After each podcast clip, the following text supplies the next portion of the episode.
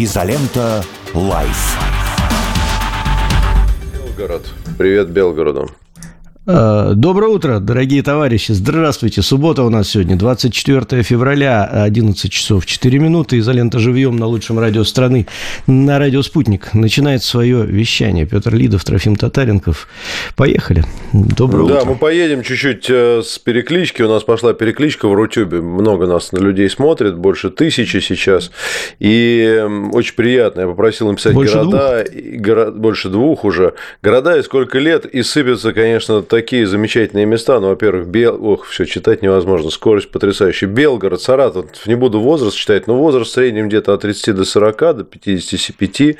Питер, Москва, Калининград, Маш... Самара, Полоцк, Александров, Торонто, Хельсинки, Иркутск, э, Уфа, э, Сочи, Иркутск снова, Брянск, Краснодар, Рязань, Сосновая Поляна. Интересно. Северодвинск, Отлично. Нижний Тагил, 98 лет. Ничего себе. О, Тагил! Хорошо. Калач, да, Тагил рулит однозначно. Ну ладно, хорошо. Всех, всех э, поздравляем с праздником. Липецкая область, Югорск, эм, Рига, Тольятти, Петрозаводск, Череповец, Братск, Новороссийск, город-герой, Пермь, Донецк, Воронеж, Красноярск, Алматы, Елец, Сямынь, Китай, 42 года.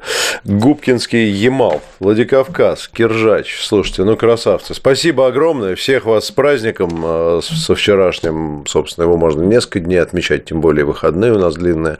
Всех поздравляем. Мы вчера путем долгих э, наших эфиров и выступлений выяснили следующее, что с одной стороны, конечно, в первую очередь это праздник для тех, кто э, праздник тех, кто несет службу сегодня. Я вчера мне удалось повидать многих ребят, конечно, красавцы, герои, потрясающие просто. Вот. Во вторую очередь, это, конечно, праздник всех, кто причастен к вооруженным силам, кто служил, кто, может быть, потом послужит еще, кто служит Родине, не обязательно в вооруженных силах, всех мужчин, женщин. В общем, всеобщий замечательный праздник всей нашей великой страны. С праздником вас, дорогие друзья! Поздравляем! Вот. И большое вам спасибо за то, что слушаете нас и смотрите. И, честно скажу, читать названия городов, знаете, такой кайф. Это не только наша страна, и за рубеж. В общем, здорово. Вот. Такие дела. Сегодня мы вдвоем без, Да, ну, без, просто одно без сплошное Гоблина удовольствие. и без Цыпкина. Они заняты на вредном производстве где-то там, каждый на своем. Вот. Ну, что, что делать? Люди, так сказать, работают, не покладая э, мозга. Вот, в отъезде. А, Вот, поэтому мы сегодня с Трофимом вдвоем. Мы готовы поотвечать на вопросы. Вы можете задавать эти вопросы, как обычно, в Donation Alerts, а, в Изоленте Плюс. Если какие-то у вас что-то наболело, я постараюсь еще поглядывать, э, если какие-то интересные темы будут в Рутюбе, который является нашей основной сегодня площадкой для общения. Так что Поехали. Руслан Газизов. Мне кажется, или у Петра Алексеевича офигенный кабинет. Кабинет офигенный, но это не кабинет Петра Алексеевича, это обман. Это кабинет Владимира Ильича, вот, того самого, о котором вы подумали на картинке. Вот. э, Знаете, вот Пятигорск, Тула пишут нам Здорово, приятно, приятно. Ну что, Трофим, есть Да, это очень вопросы, темы, что обсудить? Да, вопрос-то есть у меня. Ну, во-первых, мы сегодня не можем не поговорить об важнейшей, наверное, теме сегодняшнего дня. 24 февраля 2022 года началась специальная военная операция э, на Украине. Наша страна начала давать отпор врагу. Вот, ну, это... Не, не, просто потому что, да, знаешь, это- что, что такое впечатление, что мы вот не говорим, не говорим про спецоперацию, а тут вот два года исполнилось, надо поговорить. Ну, мы вообще и так Нет, каждый день говорим не про про это, да. спецоперацию, поэтому чтобы не было таких вот ощущений, что вот мы вспомнили. Время подводить. Мы Не, ни в коем каждый, случае, каждый день, случае. конечно, это, это важнейшая тема для нас постоянно, просто чтобы не складывались иллюзии, что мы тут ждали два года. Видишь, человек так устроен, что все-таки даже когда ты о чем-то говоришь каждый день, но происходит какая-то круглая дата или какое-то событие, да, мы об этом ну, вспоминаем и пытаемся Ну, внутри себя подвести итоги. То есть вот, ну, вот у меня лично так всегда работает. А что за два года? Да, что в моей жизни изменилось за два года? А, там, а что в твоей жизни изменилось за эти два года? Вот я в э, прошлый год, 22-го, у меня, э, ой, 24 числа я написал пост, э, как бы обращение к своему папе, который умер за несколько дней до начала спецоперации. Э, и мы с ним как раз говорили об этом. Он постоянно говорил о том, что нужно что-то делать, нужно что-то делать. Украина, Украина, вот это вот все. Там внутренние враги, внешние враги. Я 24-го, через год, ему написал как бы письмо о котором рассказал, что за год изменилось. И я вот подумал, а если бы вот он сейчас вдруг увидел бы, что у нас произошло, как бы он отреагировал? Человек, который не слышал радио, не видел телевизора, и вот каждый день не воспринимал бы вот эту информационную поляну с двух сторон. И ты знаешь, я сегодня с утра об этом подумал и понял, что, ну, мягко говоря, мне кажется, он бы сильно удивился. И от внутренних наших дел, и от внешних. Потому что мы за эти два года, знаешь, это как будто ты живешь в Петербурге постоянно, и каждый день ездишь по набережной набережной по Дворцовой, видишь этот Эрмитаж каждый день и Зимний дворец, и не обращаешь на него внимания, все хорошо. И он вроде есть, и он даже красивый, и временами ты можешь обратить на очередь китайцев, которые стоят на вход э, за билетами там и, и так далее. Но вот, вот прям э, такого вау у тебя не будет. А с другой стороны, у тебя Исаакиевский, э, этот сам Петропавловская крепость, да, на которой, мимо которой ты тоже едешь, ну, стоит и стоит на той стороне Невы. А люди, которые, например, никогда не были в Ленинграде, они в Петербурге, они проезжают по этой набережной, у них сердце замирает. Вот я приблизительно попытался поставить себя на место человека, который не видел бы этого всего, ну, вдруг воскрес, скажем так, и увидел, что у нас в стране произошло. И знаешь, у меня сегодня страсть, э, такое появилось ощущение после того, как я это все внутри себя передумал, что мы, конечно, очень со многим свыклись, э, очень на многое перестали обращать внимание, но на самом деле у нас каждый день происходят какие-то серьезнейшие э, события, которые для людей не, не в теме, да, не, которые не, не внутри, они были бы, каждая из них был бы, каждый день был бы потрясением, причем в основном в положительную сторону. Э, у нас очень многое поменялось за эти два года, у нас очень сильно ускорились какие-то наши такие глобальные серьезные внутренние проекты, что, кстати, удивительно для наших наших зарубежных ну, врагов, скажем так, нетрадиционных партнеров, как я их называю. А, а мы на это зачастую не обращаем внимания. Вот я сейчас был в Хабаровске, там сомкнули очередной туннель на БАМе. Очередной, то есть мы говорим об этом как о будничной какой-то вещи.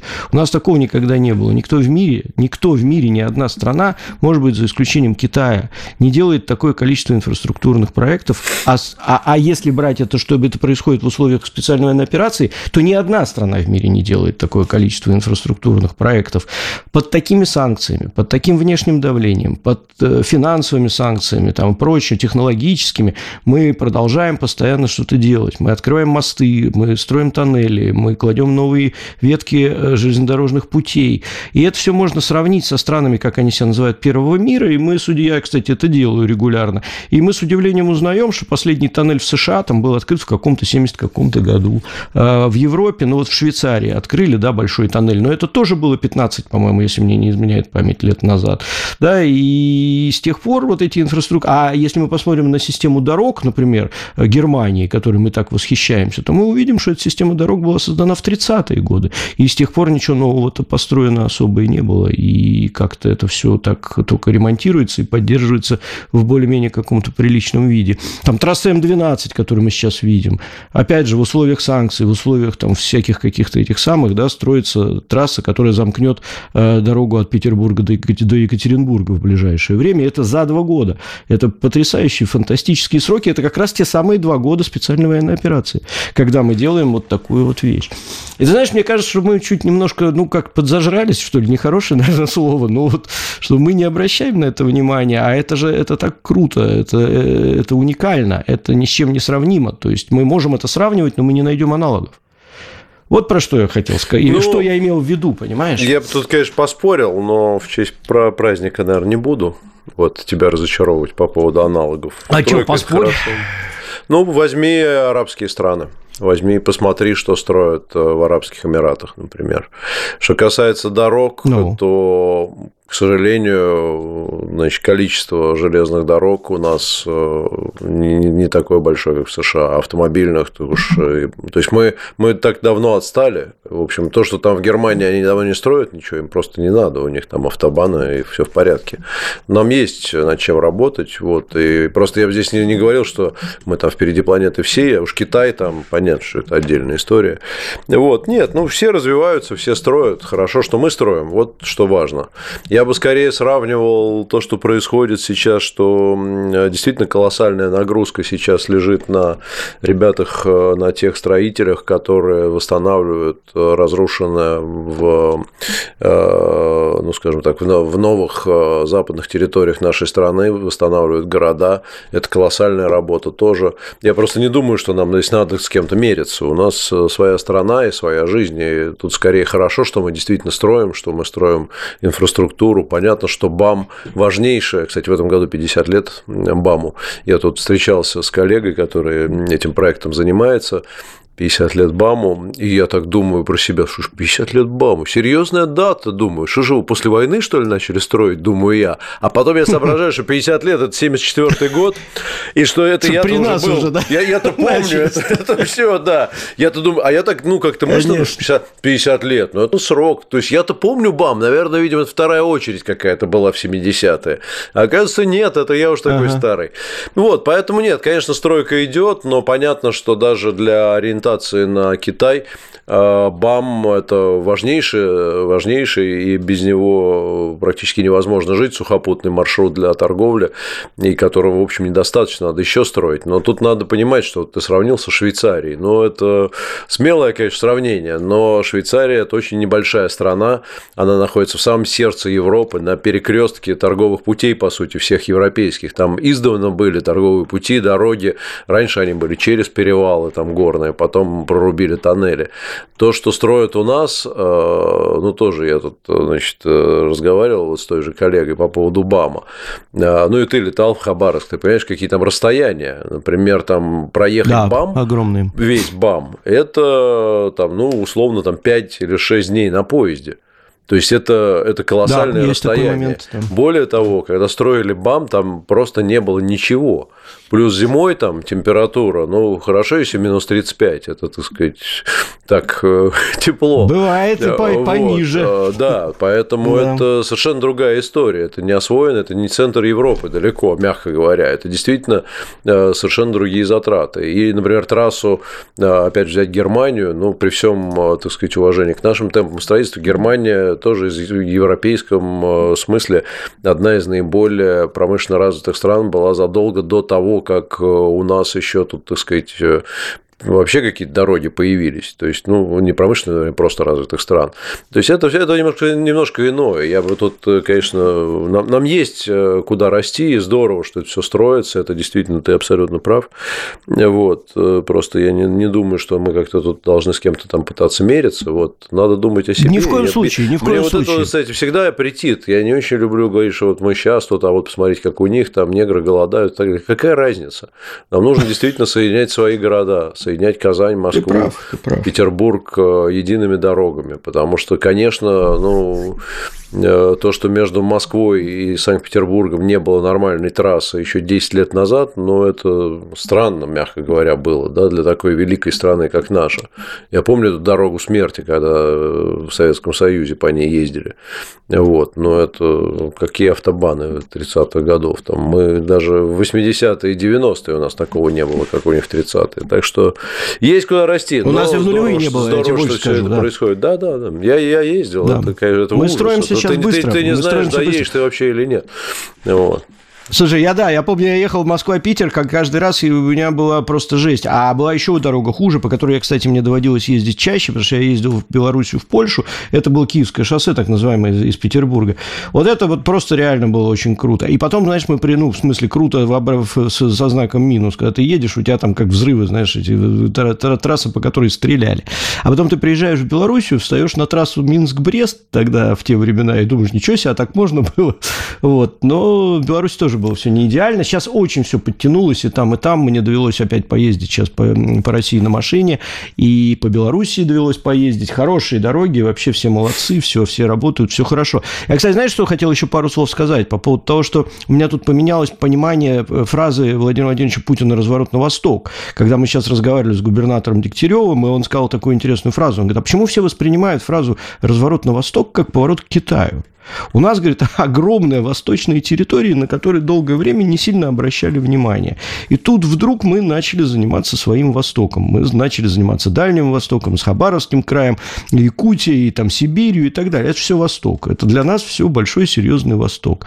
И когда я прошлые разы приезжал и рассказывал, что люди э, радуются что к ним начали ездить из центра, что люди начали им проводить какие-то лекции, что преподаватели из московских, питерских вузов поехали преподавать там, на, во Владивосток, в Хабаровск и, и так далее, там, в Иркутск и прочие крупные города. А, это была часть вот этой вот стратегии. И ты знаешь, вот я сейчас смотрю, действительно, большой поток хлынул и специалистов, и бизнесменов, и, и дорожников, и инженеров, а, людей, которые начинают там работать и понимают, там же безграничные богатства.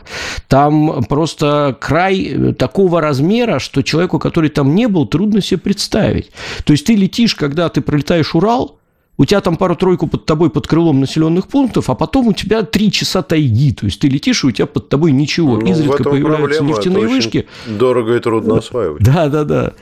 Вот, и, и, а когда ты задумываешься, что на, этой, на каждой этой нефтяной станции, нефтяной вышке живут люди, что туда нужно провести дорогу, что там надо сделать вертолетную площадку, туда надо завести продукты, ты понимаешь, насколько масштабные это все проекты, какие огромные.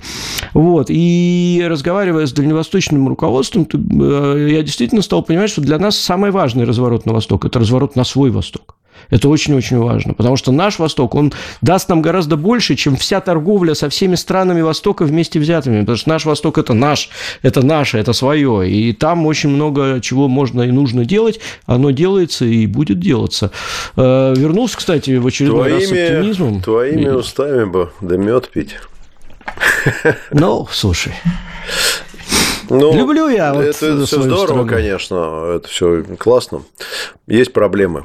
И самая большая проблема – это демографическая в нашей стране. Это а, да. На сегодняшний день у нас в мире существует э, три великих державы.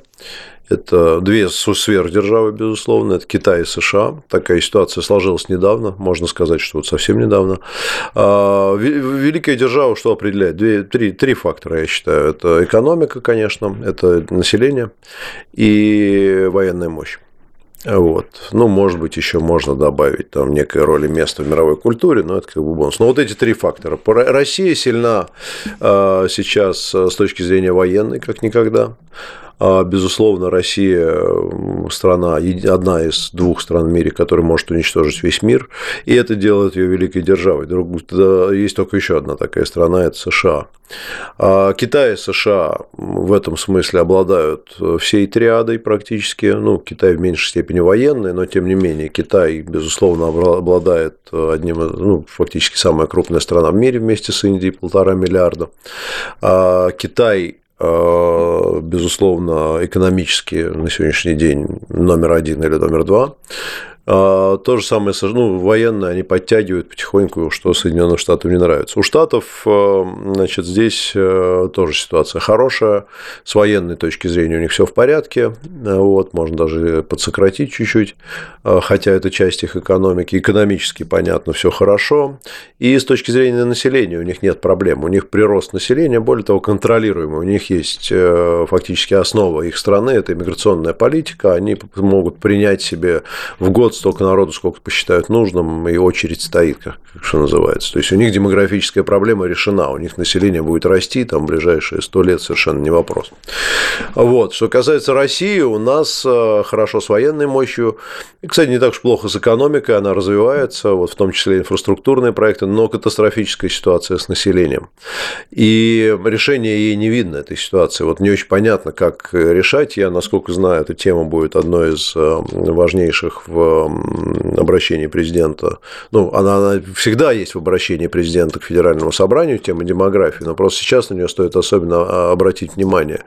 Вот, убыль населения продолжается, то есть нам нужно искать какие-то новые ресурсы. А, при этом у нас отношение к мигрантам, ну, мягко говоря, такое, значит, э, иногда политически мотивированное, иногда просто какая-то такая э, неприязнь есть э, ксенофобская, но никак, кроме как за счет, возможно, создания каких-то значит, новых государственных образований, ну, там, условно, объединения с какими-то странами, или обеспечения вот какого-то, хотя я не очень представляю, как может быть выглядеть, притока мигрантов э, из, из других стран, ну, там, может быть, на традиционные ценности поедут, но, по идее, это должны быть, да, традиционные ценности, свобода предпринимательства, возможность зарабатывать прежде всего, э, соответственно, свобода жизни, отношения, там, гарантии государства и прочее, прочее, из Средней Азии, кстати, в том числе. Вот, это, наверное, единственный метод. Повышение рождаемости, конечно, тоже важно. Вот, государство меры предпринимает. Я, насколько знаю, вот то, что в 2006 году введены были пособия, они дали хороший результат, хороший рост в свое время, но сейчас он уже сошел на нет немного. Так что вот эта тема, и как раз говоря про Дальний Восток, было бы здорово вот это все пойти осваивать, но неким. А у нас на сегодняшний день, вот Путин выступал последний раз, 2 миллиона, 2 с лишним миллиона дефицит рабочих мест. Это по всей стране. Безусловно, в первую очередь, это люди пойдут, поедут работать в европейскую часть. Для того, чтобы их значит, э, отправить еще и Дальний Восток, осваивать. Их либо нужно забрать отсюда, из европейской части, либо где-то найти дополнительных. Вот. То есть, с этим э, довольно сложно. Ты не, ты, ты не можешь развивать инфраструктурные проекты без людей. Ну, потому что понятно, что можешь построить дорогу, но ее надо обслуживать, там э, вокруг нее надо жить, ну и прочее, прочее, прочее. Собственно, это для этого и делается. Поэтому вот такой вот большой вопрос э, с освоением Дальнего Востока, он существует. И действительно титанические усилия и очень правильные государства наши предпринимают в развитии Дальнего Востока. Последние 20 лет, я бы сказал, что я помню, что такое был Дальний Восток 20 лет, это вообще была другая страна с бандитскими законами. Вот. Э, сейчас это совсем совсем иначе, и действительно это очень важно, университеты, и все создается, но демографическая проблема нас, конечно, тормозит.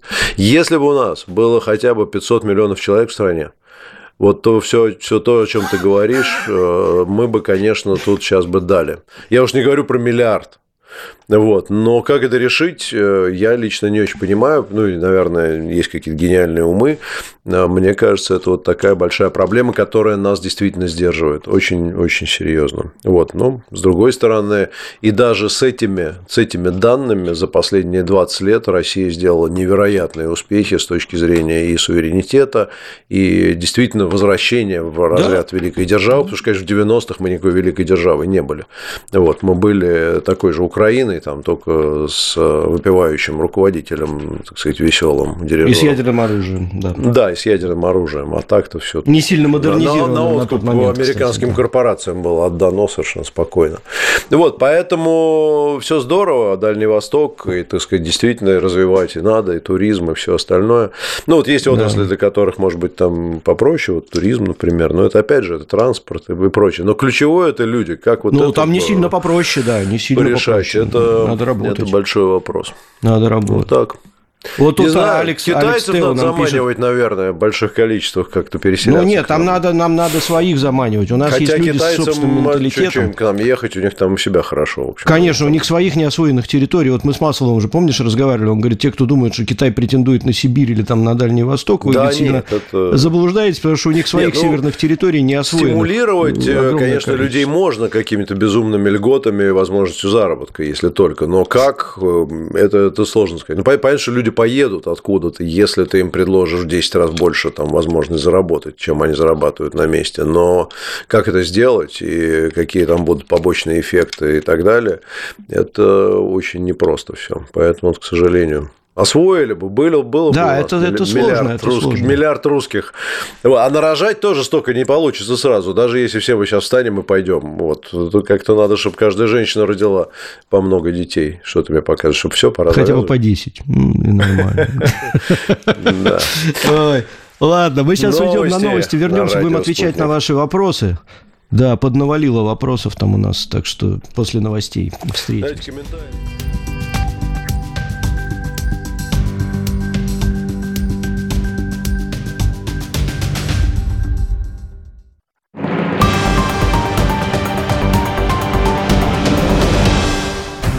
Марте 2024 года состоятся выборы президента России. Избиратели смогут проголосовать в любой из трех дней – 15, 16 или 17 марта. Подробности на сайте ЦИК России и по телефону 8 800 200 ровно 2020. Здравствуйте, я Анатолий Вассерман. По вторникам с 21 часа до 22 беседую с приглашенным гостем на темы, интересные не только нам обоим, но по возможности и вам. Так что постарайтесь не пропускать допрос Вассермана. Услышите много любопытного и зачастую неожиданного. До встречи. Н. Невменяемый идиот с кривым лицом. Я. Яркая иллюстрация имбецильности. Ш. Шизофреник. О. Одноклеточные олигофрены и дегенераты. Каждую среду ваш словарный запас в области политики увеличит Армен Гаспарян. Тот самый, кто познакомил вас со словом «денацификация» еще когда это не было модно. В пять вечера по средам на радио «Спутник».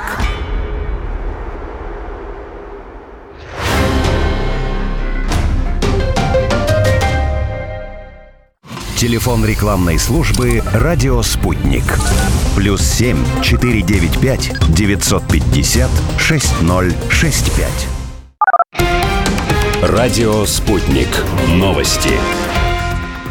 В эфире Евгения Егошина. Здравствуйте. ВСУ ушли с нескольких позиций под Авдеевкой, украинские военные отошли вынужденно под натиском ударов российской артиллерии планирующих бомб, заявил советник главы Донецкой Народной Республики Игорь Кимаковский. Он уточнил, что удары по украинским войскам на этом участке фронта наносятся сразу с нескольких направлений. 17 февраля министр обороны Сергей Шойгу доложил Верховному главнокомандующему о переходе Авдеевки в Донбассе под полный контроль российской армии. Украинские войска ведут обстрел села Корзинка в Грейворонском городском округе Белгородской области, сообщает пресс-служба ГЭО МЧС по региону. Людей призывают спуститься в подвал и любое другое укрытие, говорится в сообщении. Ранее глава региона Вячеслав Гладков привел количество обстрелов в области за прошедшие сутки. Так ВСУ выпустили более 40 единиц различных боеприпасов. О разрушениях и пострадавших не сообщается. Глава МИД Швеции, Швейцарии заявила о существовании порядка 10 мирных планов для Украины, некоторые из которых еще засекречены. Цель конференции по Украине, которую Швейцария хотела бы организовать, дать возможность изложить все эти идеи, проанализировать их и найти общие знаменатели, чтобы шаг за шагом прийти к миру, заявил журналистам в Нью-Йорке глава МИД Швейцарии Иньяцио Касец. Наблюдатели от парламентского собрания Союза Белоруссии и России отмечают высокий уровень организации выборов депутатов в республике, заявил координатор делегации наблюдателей Виктор Селиверстов. Он обратил внимание на то, что на выборах работает почти 300 иностранных наблюдателей и 4,5 тысячи национальных, что свидетельствует об открытости кампании. Также отметил высокое число кандидатов в депутаты, подчеркнул, что своих представителей выдвинули все партии. В Великобритании обезвредили 500-килограммовую немецкую бомбу времен Второй мировой войны, сообщила Минобороны страны. Операция стала одной из крупнейших с момента окончания Великой Отечественной. Бомба, обнаруженная на заднем дворе жилого дома, была благополучно обезврежена специалистами британской армии и Королевского флота. Отмечается, что сама бомба была обнаружена еще во вторник. Для ее транспортировки эвакуировали более 10 тысяч человек из района нахождения, а затем и из окрестностей по маршруту, по которому ее перевозили перевозили, прежде чем взорвать в море. В операции было задействовано более 100 военнослужащих. Международные российско-китайские зимние игры на пограничной реке Амур торжественно открылись в Благовещенске, сообщил корреспондент РИА Новости. Главное спортивное событие этой зимы началось с открытия международной ледовой открытки. На глади Амура участники снегом нарисовали бурого медведя и панду.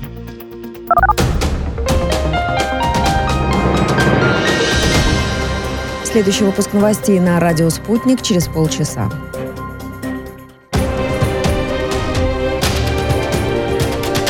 Радио «Спутник».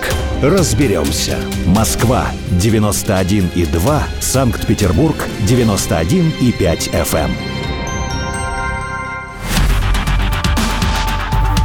Изолента. Live. Еще раз доброе утро. А, рады а, вас приветствовать еще раз снова. Вернее, мы продолжаем изоленту живьем. Мы вдвоем сегодня Петр Лидов и Трофим Татаренков. А, снова нас просят в изоленте плюс можете задать вопросы. Мы тут ряд вопросов зачитали в перерыве. Даниил просит поздравить брата Всеволода с днем рождения. Он военный медик, прошел Сирию, сейчас латает наших бойцов. Поздравляем! Даниил, а, вашего брата Всеволода, с днем рождения. Вот, ну и с 23 февраля тоже заодно, раз уж он военный медик. Вот, да и просто как человек, с днем рождения вас. От всей души. Вот. Да. Ну и, собственно, да, можно по... Мы говорили в перерыве немножко про документалистику военную. Вот. Дело в том, что я вчера мне я был удостоен действительно чести э, в качестве ведущего поработать на фестивале Артидок Время героев. Потрясающий, просто потрясающий. Сегодня, кто в Москве, Покровка, деловой центр на Покровке, забейте, там есть билеты, забейте, в смысле, в поисковик. Вот, не... В хорошем смысле, забейте. Да, можно, можно сходить, посмотреть потрясающее просто потрясающие фильмы. Отдельно скажу, вчера в зале э, не просто не было свободных мест, люди стояли в проходах, э, там была шикарная программа, были и герои, ребята выступали, э, участники спецоперации, естественно, были встречи с режиссерами, и фильм показали, и артисты были, в общем, все было, э, но арти молодцы, хорошо организовали показы, и оперативно в малом зале сделали показ, в фойе организовали показ э, фильм э, «Военкоры 3» э, Клима Поплавского, который у нас был в эфире. Вот. Если вы еще не знаете, если вы не знаете, где смотреть эти потрясающие фильмы, то есть э, специальная платформа artel.doc вот, заходите туда, там, в том числе отвечая на вопросы, что там детям, там есть раздел специальный 12+, но, как правило, большая часть этих документальных фильмов, она не показывает какие-то сцены жестокости, там скорее про людей. Вот, смотрите, потрясающие фильмы, обязательно показывайте детям. Вот, на этом все. Я про, про это просто раз речь зашла, то спросили, я ответил. Есть вопросики вот. у нас. Давайте. Тут. Э, я все, да, благотворительные все вещи прочитаем, наверное, после эфира. Мы сейчас не будем. Спасибо, что вы поддерживаете наш проект. Я напомню, что мы с храмом Воскресения Славущего продолжаем э, совершать добрые поступки и отчитываемся о них. Дмитрий Захаров у нас в эфире бывает регулярно. У него, кстати, скоро день рождения. А Евгений Соло... Евгения Соловей. Хороший вопрос, кстати, задает у нас в Donation Alert. Добрый день. У вас сохранились связи с людьми из других стран, с кем работали или дружили? А, и дружили, извините, да? Как происходит происходит общение? Часто ли сейчас созваниваетесь или списываетесь? О чем разговоры? Петр, ну тебя это, наверное, в большей степени касается, хотя мне тоже есть что сказать.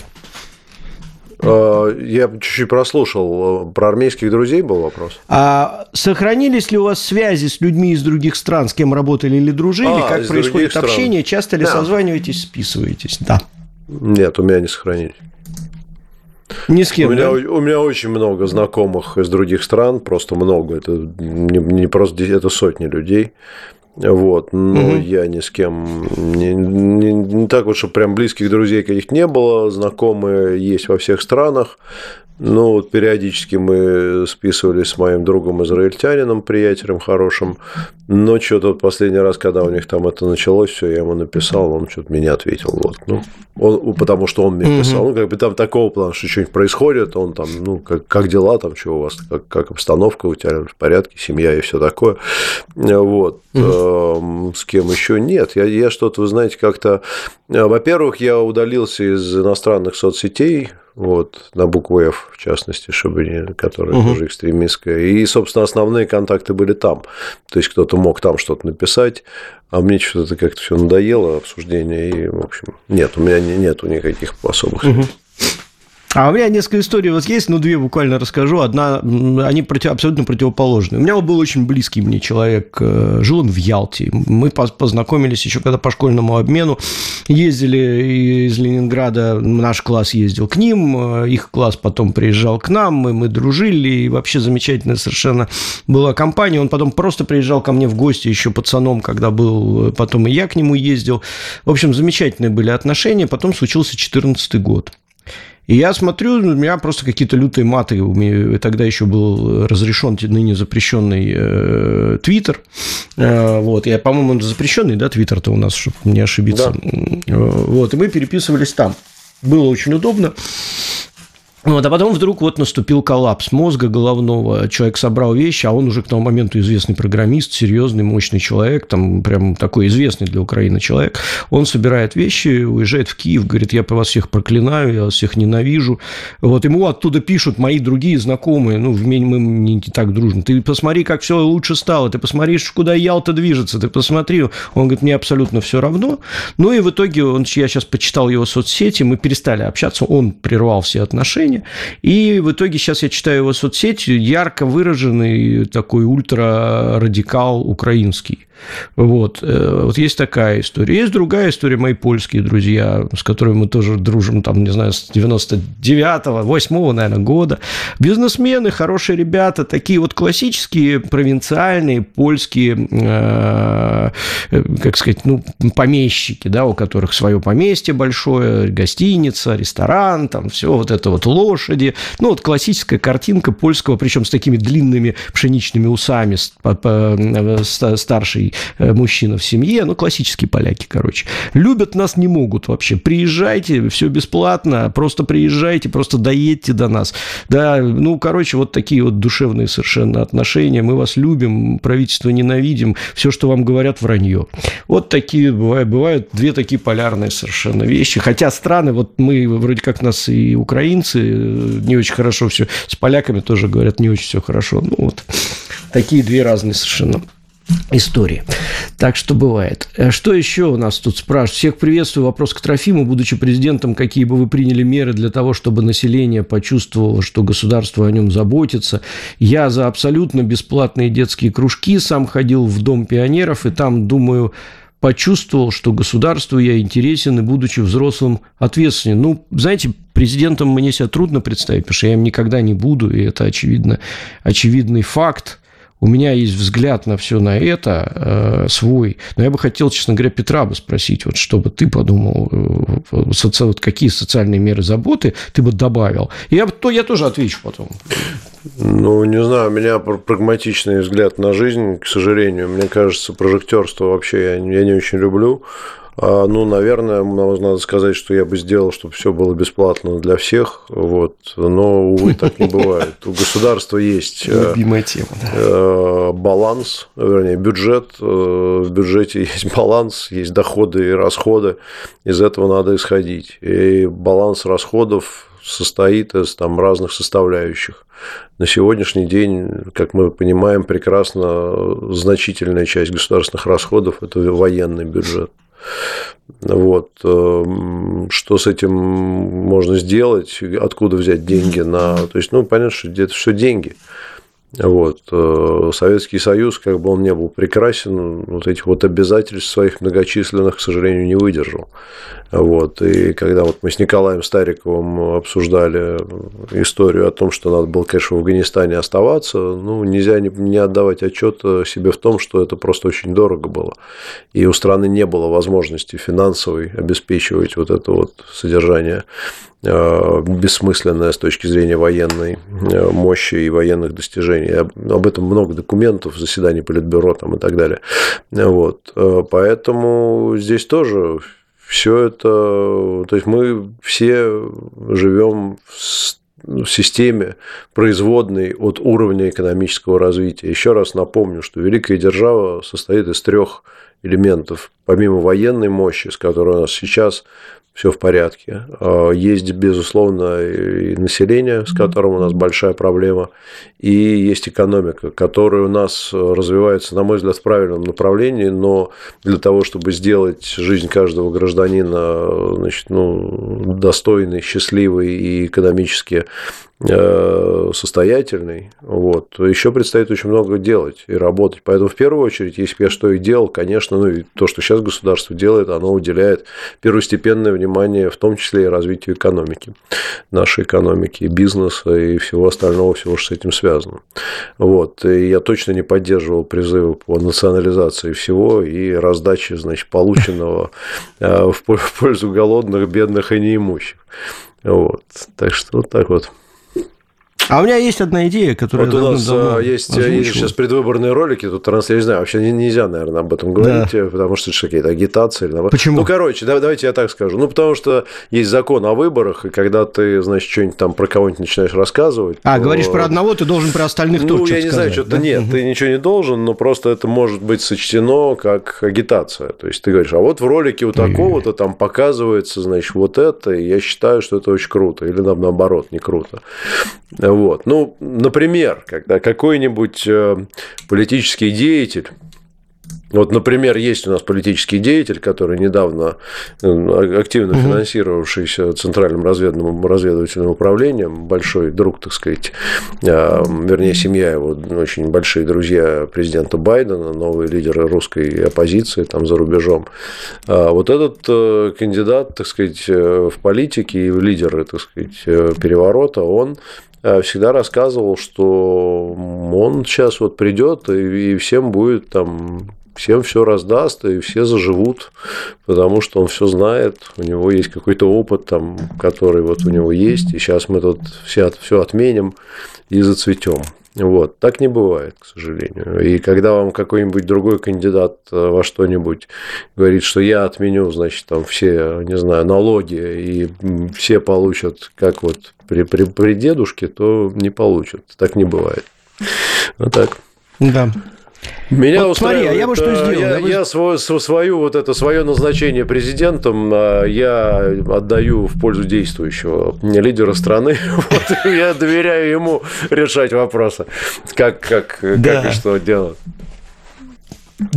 Я бы сделал совершенно так же, э, э, делегировал, что, собственно говоря, на каждых выборах и делаю уже много лет, да, делегировал бы Владимиру Владимировичу решать все эти вопросы, но я бы попросил его об одной вещи. Вот у нас есть замечательная программа госуслуги, которую мы часто заходим, ну, я часто захожу в силу того, чтобы посмотреть, там, не прилетело ли чего-то, вот, э, ну, или там сделать какую-нибудь справку, еще что-то, то, что надо. Удобная, кстати, штука. Так вот, мне очень хочется, чтобы вот там, где ты открываешь, а у тебя там сразу задолженности, да, первая твоя вот это, вот уберите эти задолженности куда на второй экран, а на первом экране сделайте две колоночки, две циферки. Цифра совокупных налогов, которые ты за свою жизнь заплатил государству, и цифра услуг бесплатных, которые государство тебе оказало. И каждый человек, каждый гражданин России – должен эти цифры знать наизусть. Я за свою жизнь заплатил столько-то, столько-то миллионов рублей налогов, государство мне оказало столько-то, столько-то миллионов рублей услуг бесплатных. Школа, образование, дети, институты, там прочее, прочее, прочее. Льготы на транспорт, льготы на электричество, компенсации. Вот это вот все. И когда у человека эти две цифры каждый день будут перед глазами, любовь к государству станет неимоверной, потому что, уверяю вас, просто мы считали как-то ради интереса, а, только одно образование э, тратит государство денег на э, каждого гражданина больше, чем гражданин платит налогов, среднестатистический, скажем так, гражданин, не там Алексей Борисович Миллер с большой зарплатой, а э, там Василий Пупкин, гораздо больше, чем в совокупности все налоги, которые этот человек платит. То есть это прям несравнимые цифры. И эти цифры надо знать, потому что человеку кажется, что государство о нем не заботится, что это все само собой разумеющееся, что врач из поликлиники приезжает по вызову просто так бесплатно, там и так далее и тому подобное. На самом деле государство за все за это платит бешеные деньги, бешеные деньги. Вот мне хотелось бы, чтобы эти две колонки, эти две цифры появились бы вот в онлайн-формате э, в госуслугах. Это очень сильно поменяет взгляд людей на жизнь, как мне кажется, и отношение к государству. Угу. Вот, так, что еще у нас тут есть хорошего? Привет, Петр и Трофим, хочу предложить вам интересную тему. О, это я люблю всегда. Сделать обзор с Иваном Диденко на фильм «Как малые дети» 2006 года. Тот Филд. Есть о чем поговорить после просмотра. Ну, не знаю, я не смотрел этот фильм, ничего не могу сказать. У Ивана Диденко можем спросить. А, так, оглядываясь назад, если... Э, и Анна спрашивает, оглядываясь назад, если объяснение, почему так настойчиво и скрупулезно год назад бомбили электро- и теплостанции на Украине, все говорили про штучные трансформаторы, которые не восстановить, и что вот-вот сейчас, и, что случилось, зачем это было, можете ли пояснить? Спрашивает Анна. Я Знаете, ну, военные военные вещи должны, наверное, объяснять военные. Если государство тратит очень дорогостоящие боеприпасы на какие-то вещи во время специальной военной операции, значит, у государства есть четкое понимание, для чего государство это делает. Объяснять нам, ну, конечно, никто этого не будет. Э, есть определенная линия информационная, по которой нам об этом сказали. Делается для того-то, для того-то. А для чего в деталях это делается, мы узнаем после окончания специальной военной операции. Ну, так, во всяком случае, это раньше делалось, не знаю, по-моему, ничего в этом не изменилось. И зачем нам об этом знать, если мы никак не можем на это повлиять? Мне так кажется. Так, э, далее что? А, поздравьте, аноним пишет. Поздравьте, пожалуйста, с первым юбилеем. 10 лет сына Кирилла родился 23 февраля. Э, родиться 23 февраля обязывает. А, уважаемый аноним, могли бы, кстати, и представиться. Ничего страшного в этом нету. Да? Поздравляем вашего сына Кирилла с десятилетием. Первый серьезный юбилей. Ну, вообще, первый серьезный юбилей 5 лет, наверное. А потом уже там 10 уже, уже проще. Так что поздравляю от всей души. Так, угу. что, что, что еще у нас? 8 минут. 8 минут у нас осталось. Мы обещали звонки попринимать, ничего не попринимали. Ничего не попринимали, ну ладно, уже, я думаю, можно. Уже не звонков. будем, да, сейчас мы заморачиваться. О чем-нибудь поговорить. Да. Я просто смотрю, новости приходят, да. тут какие-то новые что санкции. Пишут? Что-то там какие-то новые санкции. Дмитрий Анатольевич Медведев тут заявление делает по этому поводу. Я просто не знаю, это новые санкции, которые сегодня уже, там что-то сегодня же они обещали. Медведев. Да, сегодня объявили санкции. Надо создавать Западу Очень возможные трудности в экономике, надо продвигать международные решения, ущемляющие интересы западного мира, а, призвал, назвал Запад врагом и призвал мстить им везде, где только можно. Ну что, выходим тогда, идем. Штурмом что-нибудь возьмем, может, да. какой-нибудь этот. Не осталось у нас тут заведений. Ну, можем взять.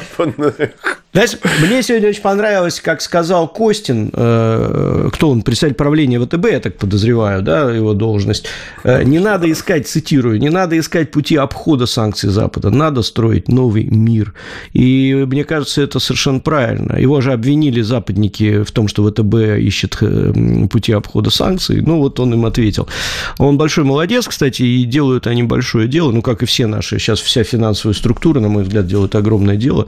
Строим, мы строим действительно новый мир. Сегодня под санкции попал э, руководитель проекта «Мир», э, ну, по картам, на, по нашей платежной системе «Мир». Но самое смешное, попал э, директор исправительной колонии номер три вот, под ну, это санкции. с Навальным связано, скорее всего. То есть, это да. у них бредовые эти меры они принимают.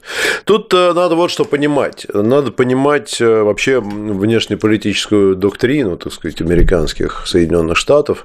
Вот вы нас спрашиваете про трансформаторы. Мы про трансформаторы, я лично про трансформаторы не очень, а вот про то, что они пытаются сделать, это ну, довольно очевидно и, и в общем, понятно. В то время как Соединенные Штаты были единственной э, великой державой на планете Земля, это был период, э, ну, там, скажем, с 91 там, по условно, начало 2000-х, пока Китай еще не вышел на проектную мощность, а мы тут это в малиновых пиджаках ходили, вот, э, они довольно успешно и довольно активно значит, продвинулись на сразу нескольких ключевых стратегических направлениях с точки зрения географии. Ну, посмотрите сами. Они укрепили влияние в Азии, оно и без того было у них э, довольно, довольно неплохое, но они там порешали вопросы в нескольких странах. Вот, безусловно, они продвинулись продвинулись потрясающе в Восточной Европе. А, это мы прекрасно знаем, продвижение НАТО, да, там а, разрушение Советского Союза, а, включение стран бывших социалистических в орбиту Запада, Европейский Союз и прочее. Просто колоссальные успехи везде. Значит, э, эти самые победные режимы, значит, э, путем э, цветных революций, начиная с Сербии, кстати, где это довольно успешно все было после бомбардировок Белграда. Значит, потом Ближний Восток, Ирак, это самое Ливия, попытка в Сирию влезть, Египет и так далее. То есть везде схема одна. Устраиваются, значит, э, э, с помощью внешних э, факторов, таких как экономические санкции, военные конфликты, национально-освободительные псевдодвижения, перевороты, любые, значит, э, устраиваются беспорядки. На волне этих беспорядков приходят значит, вскормленный или назначенный Центральным разведывательным управлением товарищ, ну, условный там Гуайдо, или наш вот, так сказать, умерший в, в тюрьме недавно. После чего, значит, ну, торжество демократии со всеми вытекающими последствиями, разграбления там и так далее. И у них это все прекрасно получалось. Вот. Сейчас перестало получаться.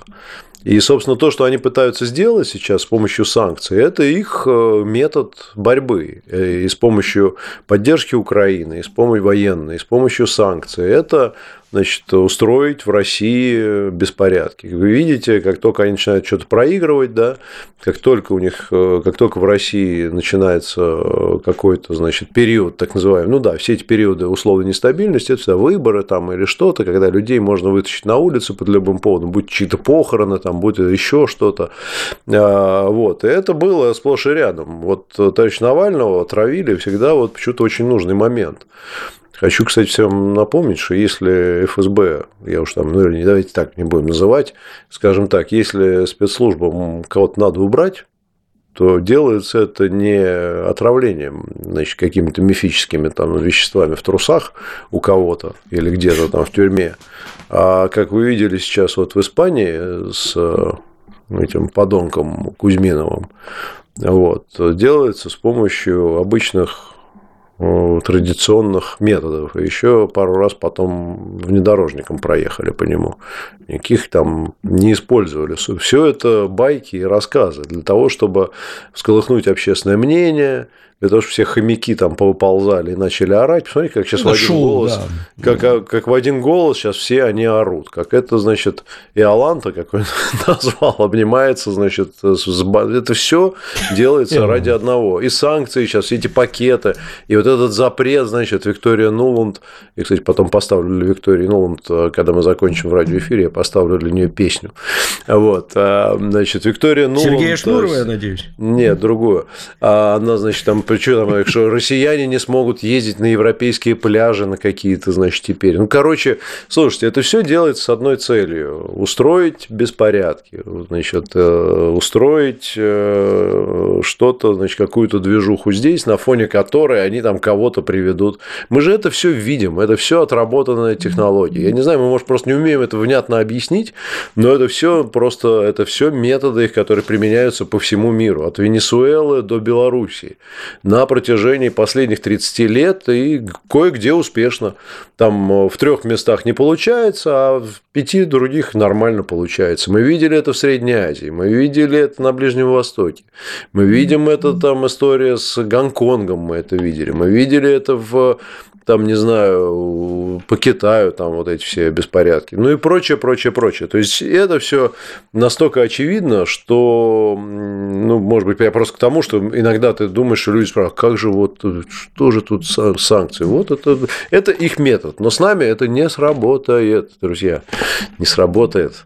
И Дмитрий Анатольевич прав. Давить будем гадов, где поймаем.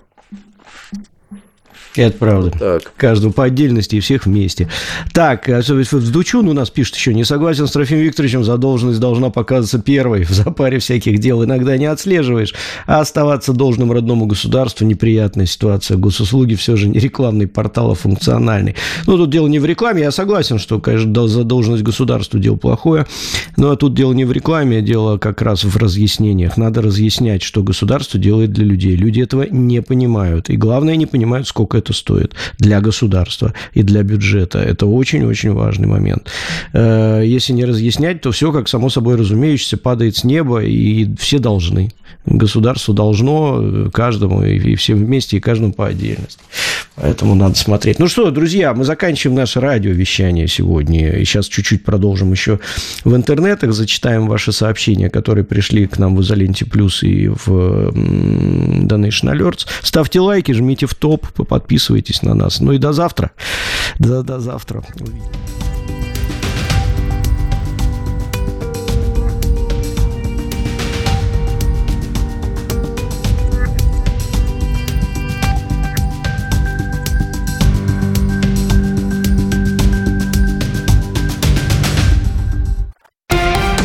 Радио «Спутник». Новости. В эфире Евгения Егошина. Здравствуйте. ВСУ ушли с нескольких позиций под Авдеевкой, украинские военные отошли вынужденно под натиском ударов российской артиллерии, планирующих бомб, заявил советник главы Донецкой Народной Республики Игорь Кимаковский. Он уточнил, что удары по украинским войскам на этом участке фронта наносятся сразу с нескольких направлений. 17 февраля министр обороны Сергей Шойгу доложил Верховному главнокомандующему о переходе Авдеевки в Донбассе под полный контроль российской армии. Украинские войска ведут обстрел села Корзинка в Грейворонском городском округе Белгородской области, сообщает пресс-служба ГЭО МЧС по региону. Людей призывают спуститься в подвал и любое другое укрытие, говорится в сообщении. Ранее глава региона Вячеслав Гладков привел количество обстрелов области за прошедшие сутки. Так ВСУ выпустили более 40 единиц различных боеприпасов. О разрушениях и пострадавших не сообщается.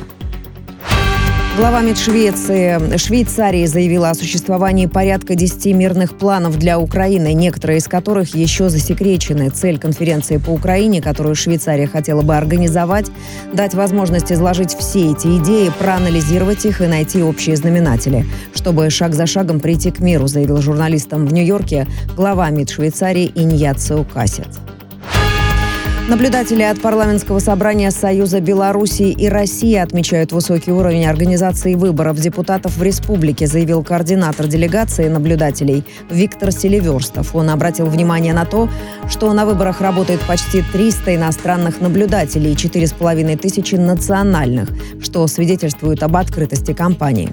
Также отметил высокое число кандидатов в депутаты, подчеркнул, что своих представителей выдвинули все партии.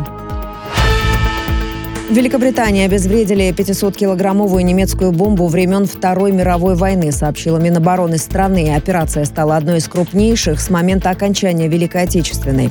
Бомба, обнаруженная на заднем дворе жилого дома, была благополучно обезврежена специалистами британской армии и Королевского флота. Отмечается, что сама бомба была обнаружена еще во вторник. Для ее транспортировки эвакуировали более 10 тысяч человек из района нахождения, а затем и из окрестностей по маршруту, по которому ее перевозили тормозили, прежде чем взорвать в море. В операции было задействовано более 100 военнослужащих. Международные российско-китайские зимние игры на пограничной реке Амур торжественно открылись в Благовещенске, сообщил корреспондент РИА Новости. Главное спортивное событие этой зимы началось с открытия международной ледовой открытки. На глади Амура участники снегом нарисовали бурого медведя и панду.